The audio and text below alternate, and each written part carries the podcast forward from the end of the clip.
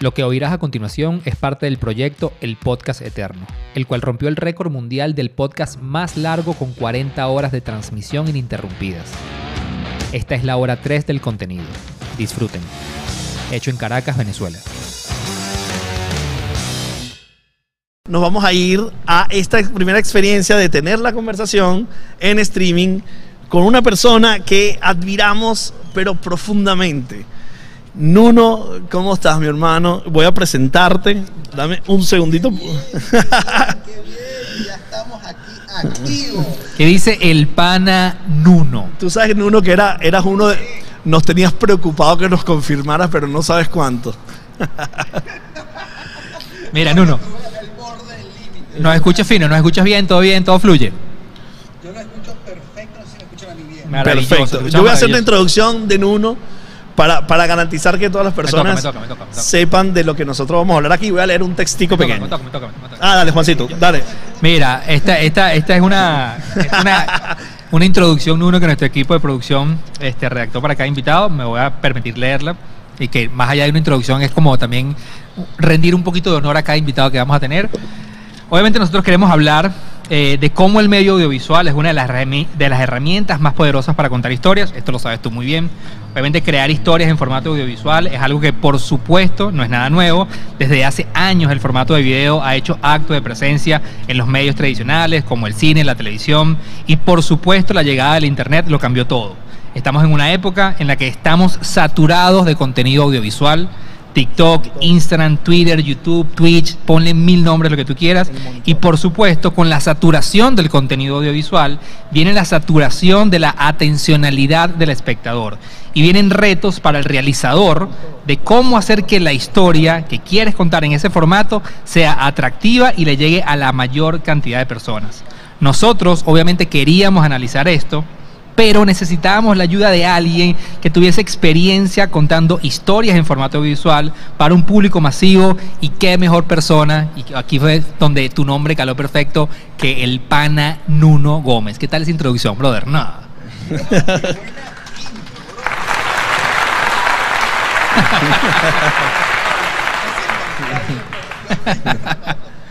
¿Cómo andan, chicos? ¿Cómo se sienten? Tercera hora y ya lograron. Vamos por la cuarta. Así es, así es. Vamos por la cuarta, Nuno, y hay, hay, hay un tema, bueno, o sea, obviamente te vemos, Nuno, y, bueno, vienes de nuestro territorio, que era la publicidad, vas a la música, y no me voy a adelantar demasiado a hablar de lo que estás haciendo ahorita, pero una de las cosas que queríamos hablar contigo, estamos hablando de- dentro del marco de los 40 años de Internet, o sea, que está cumpliendo el TCP, que es el Internet que conocemos, 40 años, cómo ha transformado la industria y tú has vivido parte de esa transformación. Y esa parte de la transformación, desde un comercial, que eran unas piezas que interrumpían el entretenimiento, que iban en un break comercial, a hacer videos que tú quieres que la gente vea, o sea, que le dedique la atención, que es la moneda de cambio más importante que tiene el ser humano hoy día, que es la atención. Y empiezas a hacer videos para música, músicos muy importantes, y de pronto, lo, lo tenía anotado por ahí, pero yo no lo tengo a mano. Eh, la música tiene sentido en 15 segundos nada más, un fragmento. Tiene sentido la música, sentido un minuto nada más. Entonces vuelve a tener el video por YouTube relevancia que había perdido después de aquellas épocas de MTV. Hay una transformación allí que la queremos vivir a través de Nuno. Cuéntanos, ¿cómo estás viviendo esto?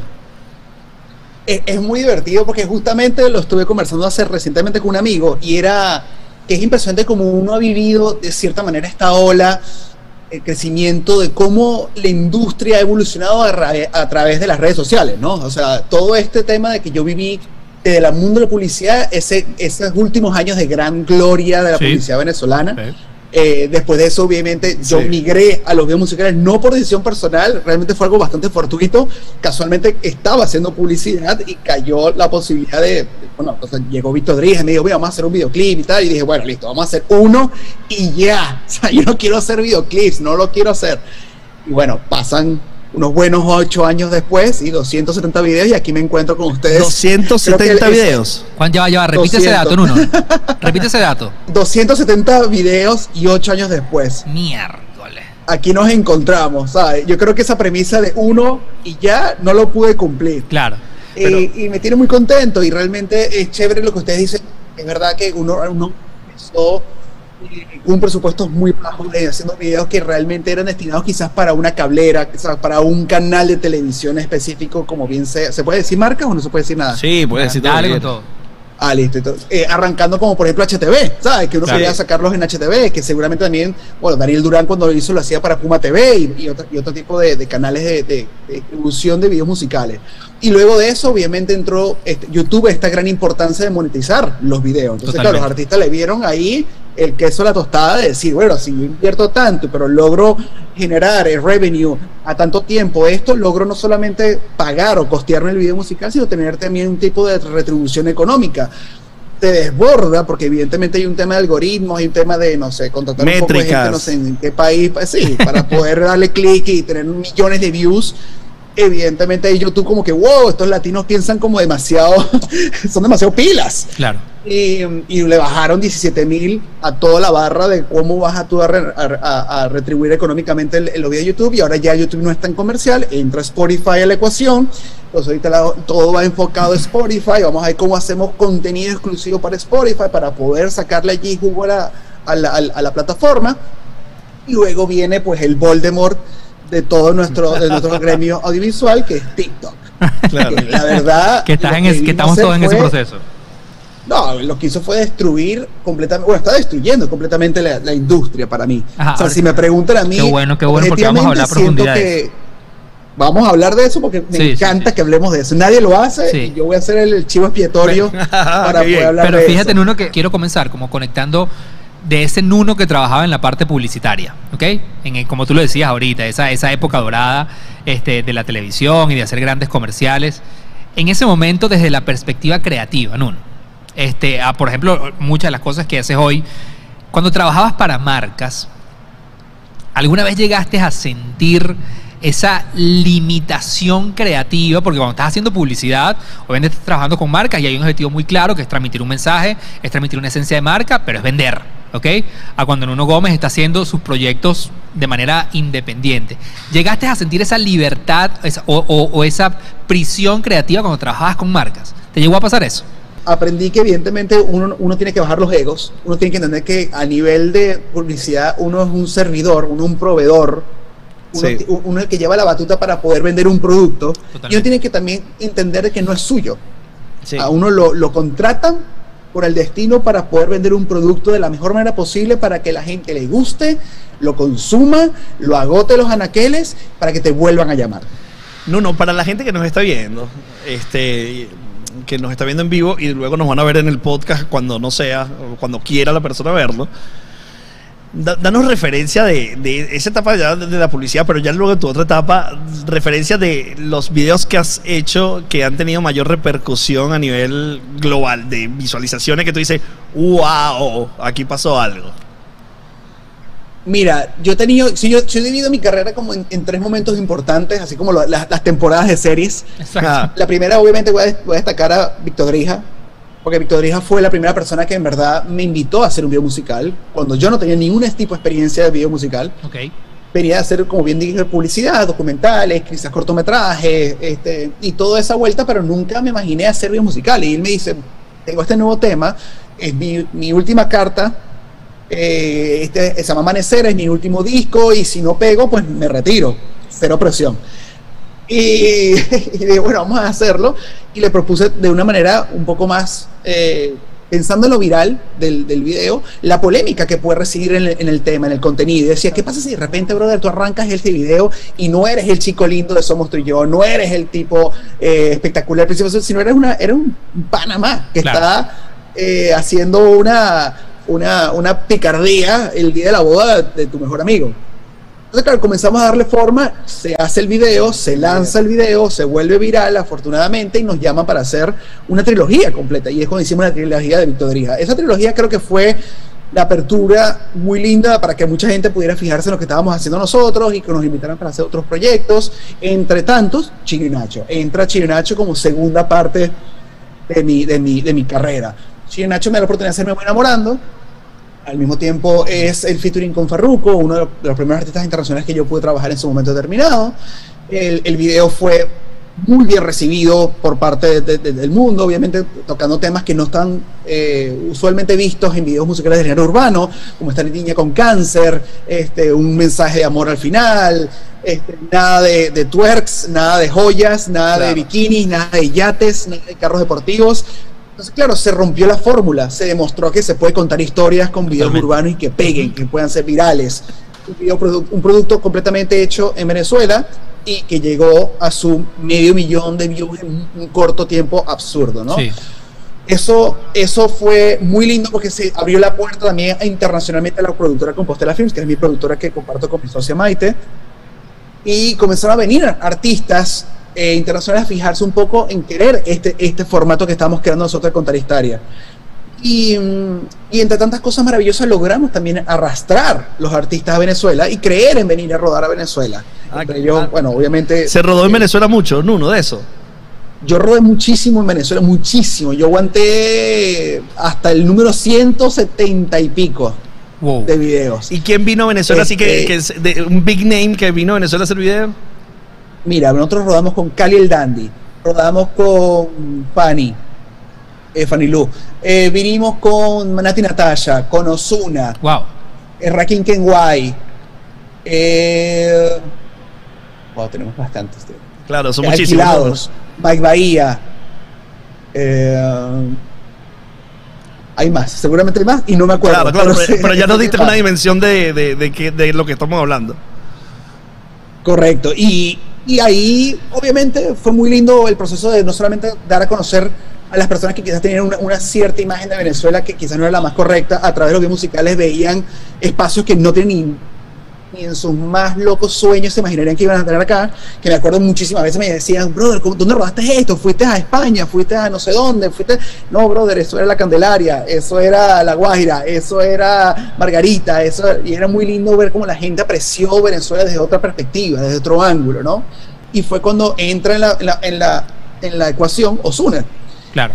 Y Osuna comenzamos a trabajar. Eso creo que es la, la, la, manera definitiva de poder internacionalizar la empresa. ahí, ya estamos, ahí ya estamos en la temporada 2. Esa, es la temporada 3. La primera es Victoria, la segunda es Chino Nacho y la tercera es Osuna. Exacto, exacto. Y siento que Osuna fue ese antes y después en mi carrera, de cierta manera, porque fue con el que pude hacer la mayor cantidad de trabajos posibles alrededor del mundo, ¿no? Con Osuna yo pude rodar en, en Jamaica, en Japón, en, en España, en Italia, en Estados Unidos, por muchísimas partes.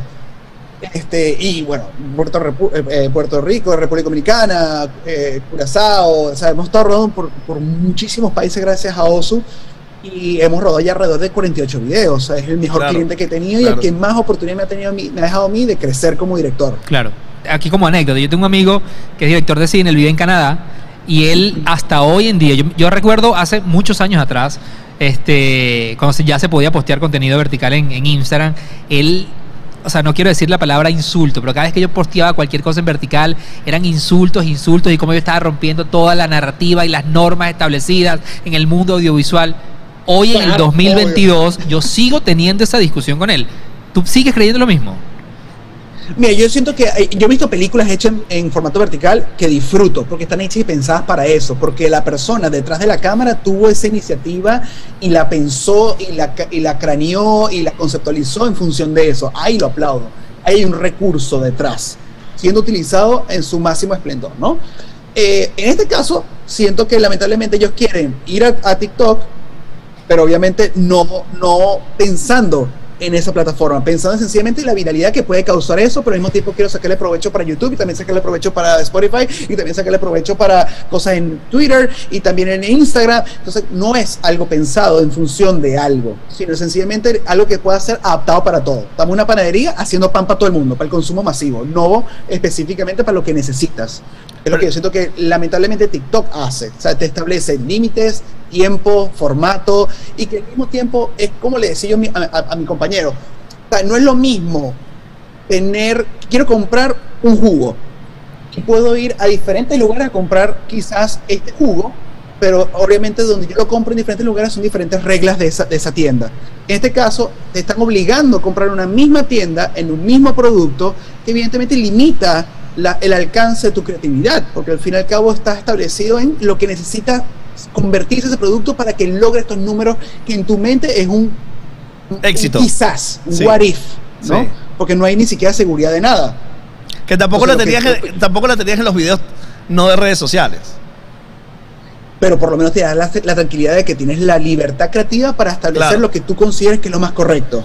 Claro, por, por ejemplo, en, tiempos de TV, tú haces un audiovisual para, para estar en TV. Y si estabas en TV, garantizabas cosas. En tiempo. en- en- y, y- y luego ahora. O sea, yo entiendo tu punto de vista por la limitación, pero lo que estás buscando cuando haces un video audiovisual de una canción, un tema, un artista, es la exposición. Y, y- y- y si la exposición está en, en TikTok, porque quiero ver, no sé si tienes claro eh, esto que te voy a preguntar, un video que hayas hecho que está en YouTube, que sea muy poderoso, probablemente TikTok le pasó 70 veces por encima.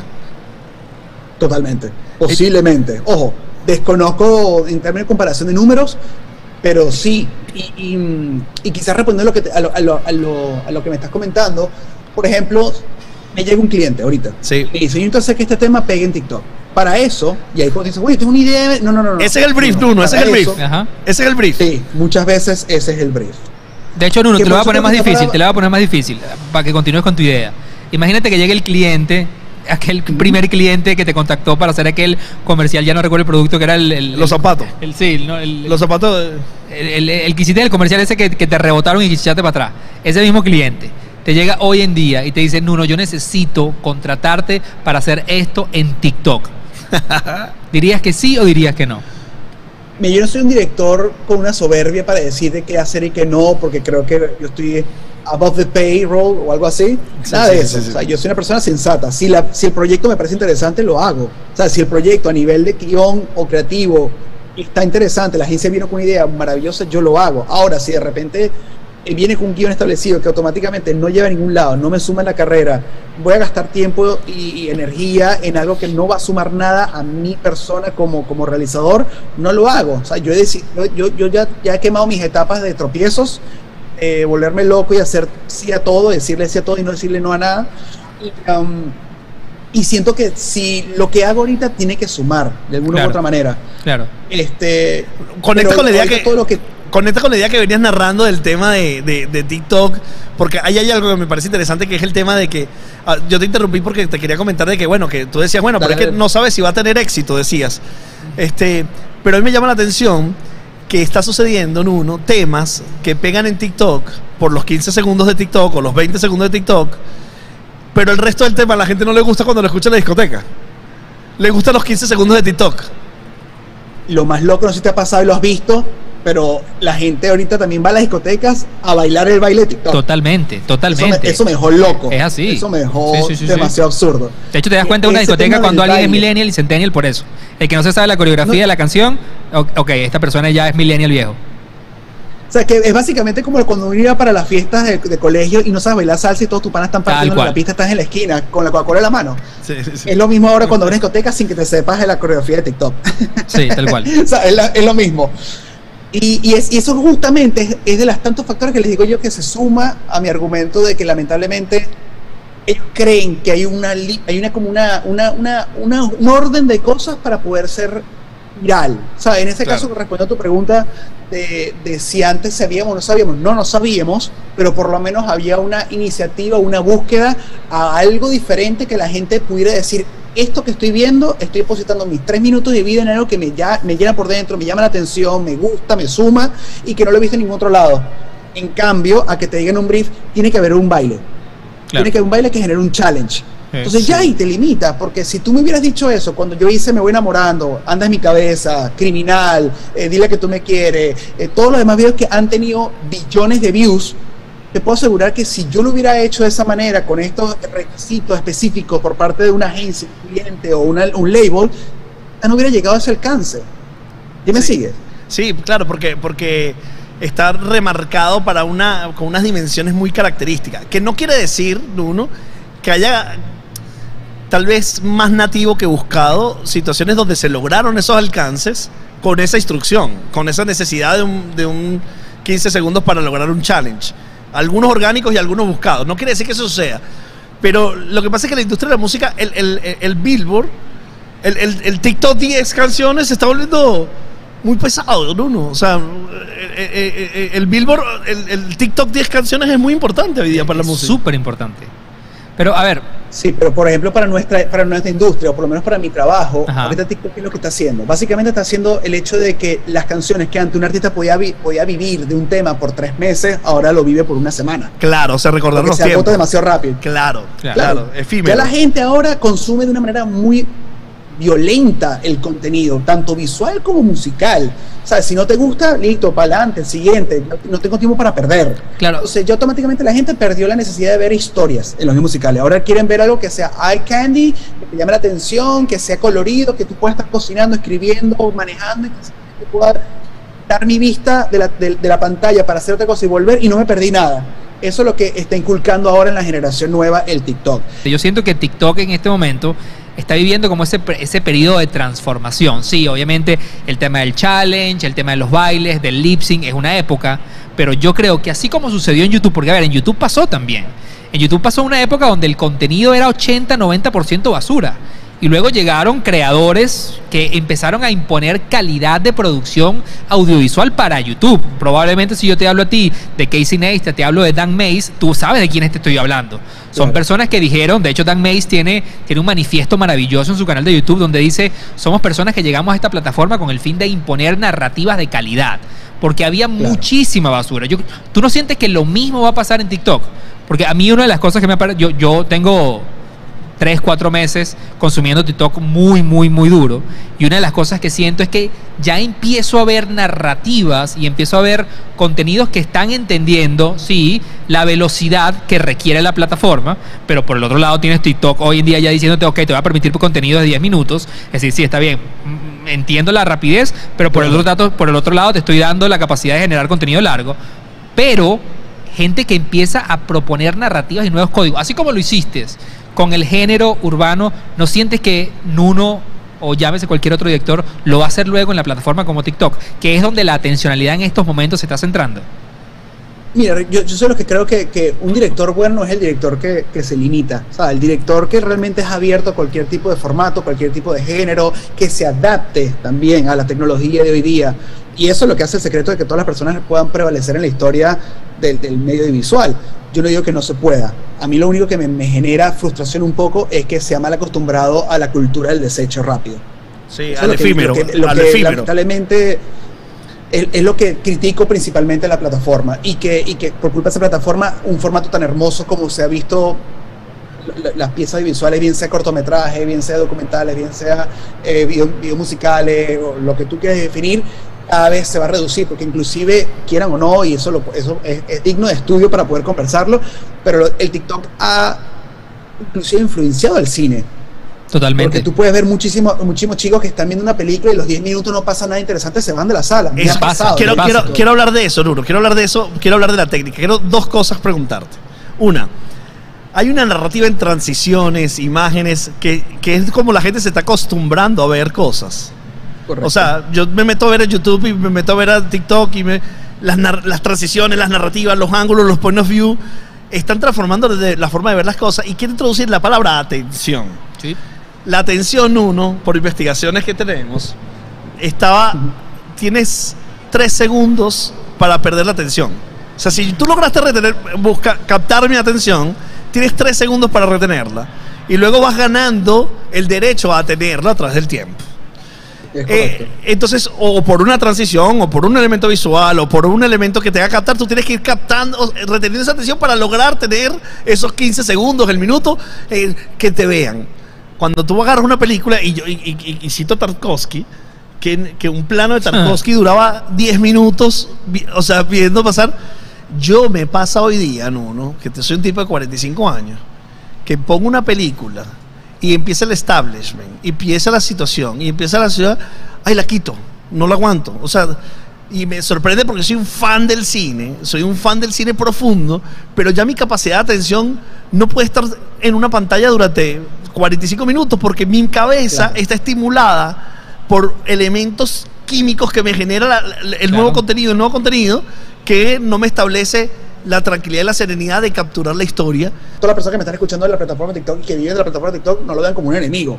Simplemente establezco un punto que es bastante válido y digno de debate. Claro. Pero sí, la parte creativa ha habido afectadas justamente por todo este tema de, de la atención. Inclusive yo viví hace poco y recientemente un, un, un- un episodio bastante incómodo. Yo acabo de realizar una serie para una plataforma. Sí, de eso vamos a vamos a hablar de eso, hablar. vamos a de hablar eso lo tenemos ahí. Vamos a introducirlo ya que lo quieres poner. Nuno de acaba de realizar ocho episodios de Repatriado. Eh, eh, que es una serie para Disney y aquí queremos meterle caña a esto de que es trabajar para un Una video versus una película de, de- de- una serie en Ya, nos streaming metemos en eso. Metamos esa candela porque hay, hay bueno, algo que me llamó la atención hay die- 10 episodios de esa serie y tú pro- dirigiste 8 no Nuno Es correcto. El- yo- yo- eh, son 10 capítulos que se hicieron en México eh, por el prome- en un promedio de 6 meses de trabajo. El showrunner me invita a la, a la- a la- a la ecuación y, me- y yo realizo 8 capítulos de los 10 capítulos. De esos capítulos, yo diciendo, bueno, es el gran salto, ¿no? O sea, es mi gran inicio a la parte de ficción, ¿no? La narrativa que Claro, tanto he soñado claro. desde que tenía uso de razón.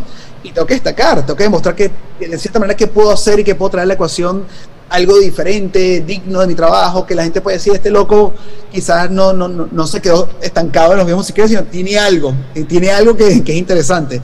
Y bueno, yo realicé siete planos secuencia que son un Wow. reto, una locura. Qué bien. Y cuando veo el corte están todos picados. no Y dije, ya, va, pero ¿qué pasó? Y me dice, es que no, no, no, eh, ya la gente, los chamos no están para disfrutar el plano secuencia como arranca en un cerrado, en un abierto, gira alrededor del C, Claro. directamente jump cuts, jump cuts, jump Claro, cuts. claro. O sea, un plano secuencia que dura 6 minutos, ahora dura 3. Claro. claro Pero es que hace rato, Entonces, hace claro, rato. a mí me afecta. Claro, hace rato. Me duele, estaba- me parte el corazón. Hace rato estábamos hablando justo de eso, porque, a ver, nuevamente, científicamente está demostrado, esto no es, un, esto no es una opinión, científicamente está demostrado que en los últimos 10 años la manera en que el cerebro funciona ha cambiado. ¿Por qué? Por todas las, las sustancias químicas que se, segre- que se segregan cuando yo recibo estímulos cada 4 o 5 segundos. Es decir, el- el- el- el- ¿cómo se llama? El tema este del, del efecto goldfish, no sé si lo has escuchado. Es real, eso está demostrado. Hoy en día somos la especie viva que menos capacidad y retención de atención tiene. Entonces, obviamente, cuando tú dices que eso amenaza la creatividad, no sientes que lo que está haciendo es retando la creatividad. Porque, a ver, me estás hablando que, y, y te lo aplaudo, Nuno, y aprovecho este podcast para decirlo, para, qué orgullo que estés trabajando por una plataforma como Disney Plus. Este, todas papá. estas plataformas, y aquí obviamente tú probablemente tengas mejor información que yo, Netflix, uno sabe que es una plataforma obsesionada en todo lo que tiene que ver con data. Todo lo tienen medido.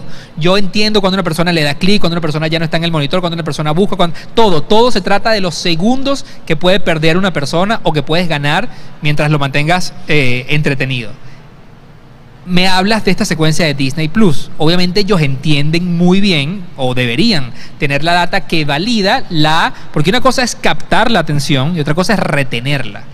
Entonces, Claro. se trata para mí de un tema de, ¿está esto amenazando la creatividad o está retando la creatividad? Yo creo que esos puntos ambiguos que funciona para both ways, porque es la realidad. O sea, yo sí siento que limita en muchos aspectos, porque yo no voy a ver a un Martin Scorsese eh, adaptándose a eso. Y estás, estás limitando a un genio como Martin Scorsese a no dar su mejor potencial, sencillamente porque tiene que adaptarse a la nueva, a la nuevo formato.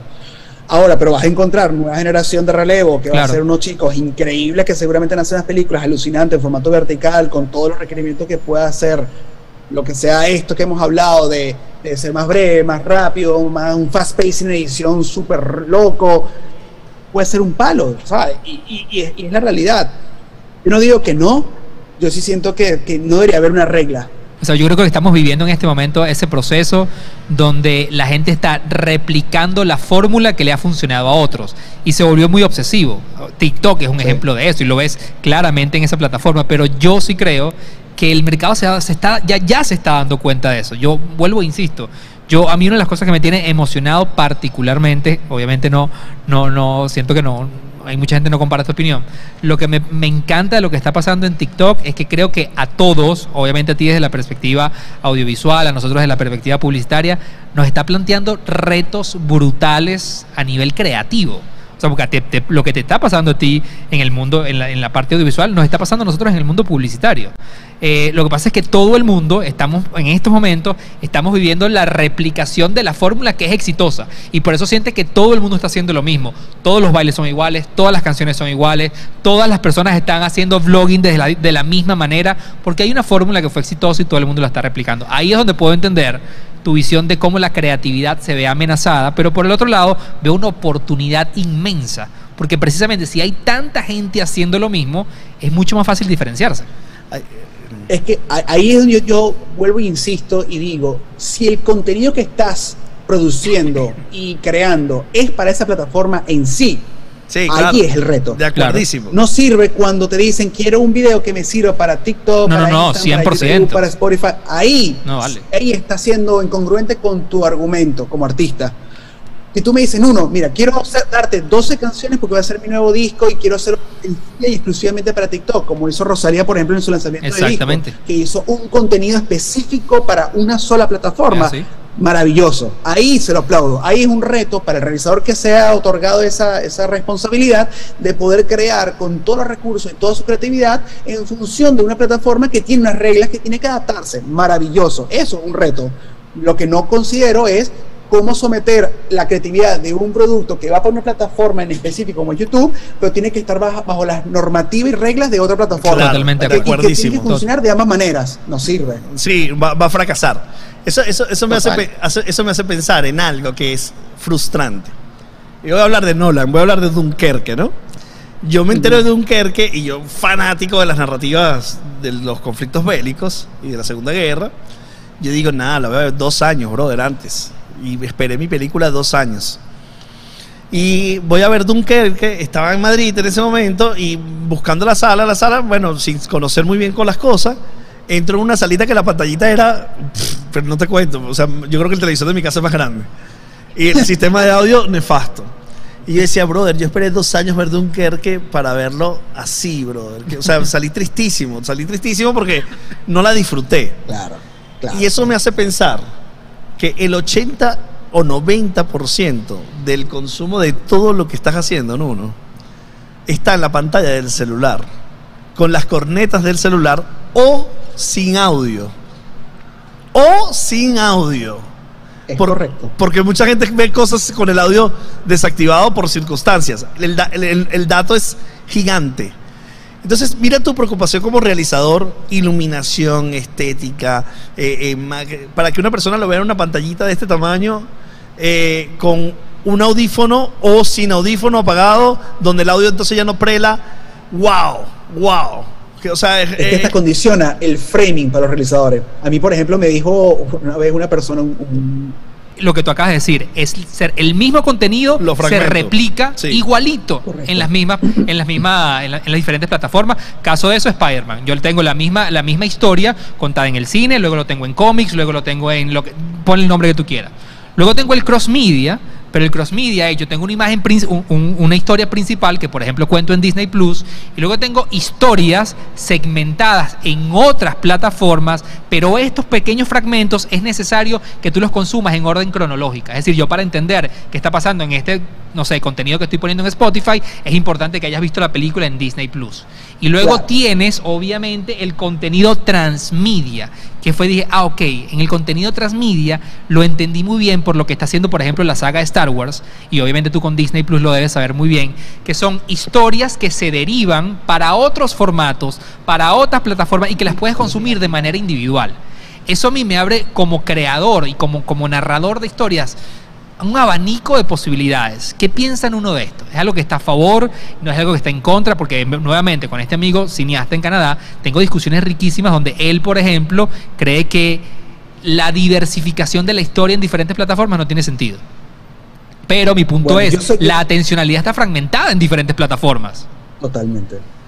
Y, y- y, o sea, es, una- es un debate largo y extenso que podemos Muy tener sobre eso. Yo, sí. soy, yo soy la persona que digo que sí, yo valido eso y me parece que yo estoy súper de acuerdo a eso porque cumple con la premisa de satisfacer miles de perfiles de audiencia.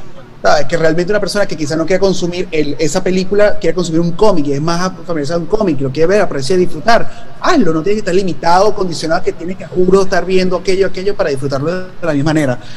Este, ¿Qué sucede? Que es lo único negativo que está sucediendo a través de esa premisa. hay un desgaste y un agotamiento de la franquicia, de cualquier producto que estás usando. Por ejemplo, hay una fatiga ahorita de Marvel. Totalmente. Eh, yo soy el primero en meterme en vivo en San Diego y ver la- la- los anuncios y yo salto y brinco y digo, yeah, vamos, Wakanda Forever, qué sé yo. Y hay gente que dice, ya estoy cansado de ver demasiado producto de Marvel. Sí. Ya odio las series de Disney Plus, odio la película, o ya siento que es chimba, siento que es aburrida y comienzan a condicionarse de una manera que es, no, no, o sea, no, no retroalimenta lo especial que, está, que está- se está haciendo a través de, esa, de esas marcas. El, el- el contenido que a mí me parece maravilloso, que puedas expandir, atajar diferentes tipos de personas que consuman de, de- de diferentes maneras el mismo producto, a mí me parece que es maravilloso. Le aplaudo esa iniciativa. El, el- lo que yo siento en contra es que ya la gente, por ejemplo, no sé, alguien que quiera ver ahorita Marvel, Sí. y diga, ok, para ver Marvel tengo que entonces ver 25 Imposible, películas, imposible. 6 series Sí. y seguramente 4 cortometrajes para poder entender lo que está pasando. No lo quiero ver. Sí, Claro. sí, sí, sí. Es una. Es Y demasiado dos, tiempo. La gente que se ha visto todo esto y de repente tiene la gran experiencia de haber asistido en game en el cine y haber tripeado, llorado, ver toda esa gente y de repente le lanzas una serie como The Winter Soldier y Captain Falcon, lo que sea, y dice, esto no es la misma, eso no es la misma calidad que tú me diste hace Claro. cuatro años atrás. Claro. Entonces, ¿por, por qué tengo que consumir esto? Porque me lo estás lanzando en la cara y tengo que comérmelo porque sí, porque tiene tu logo impuesto y me lo estás imponiendo que este es el producto que, que, que merezco yo consumir. O sea, agotas al consumidor, pierdes credibilidad y evidentemente la gente comienza a tener una tela de juicio de todo el producto por culpa de una mala experiencia porque simplemente estás ya agotado Totalmente. viendo todo el tiempo lo mismo. Si tú comes, si tu comida favorita es pizza y comes todo el tiempo pizza, llega un momento que ya aborreces la pizza. Totalmente. Yo creo que eso es lo que puede estar pasando con Star Wars, con Marvel. A mí no me está pasando en mi caso, pero, pero mucha gente sí le está pasando. Para despedirte, vamos a hacer No, una dinámica ok. súper rápida, ok, ya para ir cerrando este segmento que le estamos haciendo a todos, los, a to- todos nuestros invitados. Así que no lo pienses mucho, suéltame de una apenas te suelte, te haga la pregunta. Dime tu top 5 de trabajo de Nuno Gómez, suéltamelos ya, tu top 5. Mi favorito es Síguelo Bailando. Ok, Segundo es Una Flor, los dos hechos en Japón. Eh, creo que me fascina en mi cabeza. Eh, creo que me gustó mucho Tenemos que hablar de Lazo, hecho en película. Y mm, creo que pudiera decir Amo mucho Amanecer porque fue el inicio de toda mi carrera. bien, bien. Y por último, dame 5 obras audiovisuales que según, según Nuno Gómez nadie se debería morir antes de verlas. Mira, arranco de una con Suelta. Everything Everywhere All at Once, que está en cine ahorita. Si tienes la Necesito hablar contigo lo mejor mil años de esa película. Pero bueno, ya para otro es tema. lo mejor que ha existido en nuestro cine por muchos años. Eh, siento que en mi cabeza Garden State es la película que de cierta manera definió la decisión por querer incursionar en la, en la dirección de visual. Guardians of the Galaxy es la primera, es mi película favorita de mi vida y ¿En es la serio? que más resume quién soy yo como director. o sea, si yo ma- mataría por una película, sería yo esa película. Wow. Eh, a mí el, el- ah, a ver, a ver, a ver, a ver, a ver. Te faltan dos, te faltan dos. Seven Samurais de, de Kurosawa me fascina. acabo de tirarme. no, no, hace tres semanas tuve, tuve COVID. Y me tiré Ok, siete, películas de Kurosawa. Siete. Uf, qué delicia. No, no, no. Qué Estaba. eh, no, además que eh, Toshiro lo, lo adoro. O sea, no estoy, estoy, estoy encantado. Y me dijiste que estaba en Japón, comiste ramen, ¿no? Claro, claro. Además que en el tercer lugar donde se hizo ramen en Tokio. Wow. Agarra envidia, pues. Y Te falta una. la última película ah, está difícil porque obviamente hay muchas, pero puedo irme por lo comercial, puedo irme por lo indie, puedo Por lo que tú quieras, por lo que tú quieras. Pero sí, siento que hay algo que quisiera decir que me encanta. Yo sé que suena cliché, pero A New Hope. Siento que esa película, por más cliché y tonta, bueno, aquí estoy yo con el suéter, siento que definió mucho cómo Mira, consumimos la ciencia ficción. Ha sido un placer tenerte con nosotros y que, que nos ayudes y hayas colaborado en un bloque para tratar de lograr estas 40 horas de podcast eterno. Y les aplaudo mucho lo que están haciendo. Consuman mucho líquido, coman, manténganse frescos, activos. Y si quieren con el, el 40, yo me conecto y les digo hola. sí, brother. Gracias, mi hermano. Sigue Un abrazo mi hermano. Un abrazo, chicos. Bendiciones.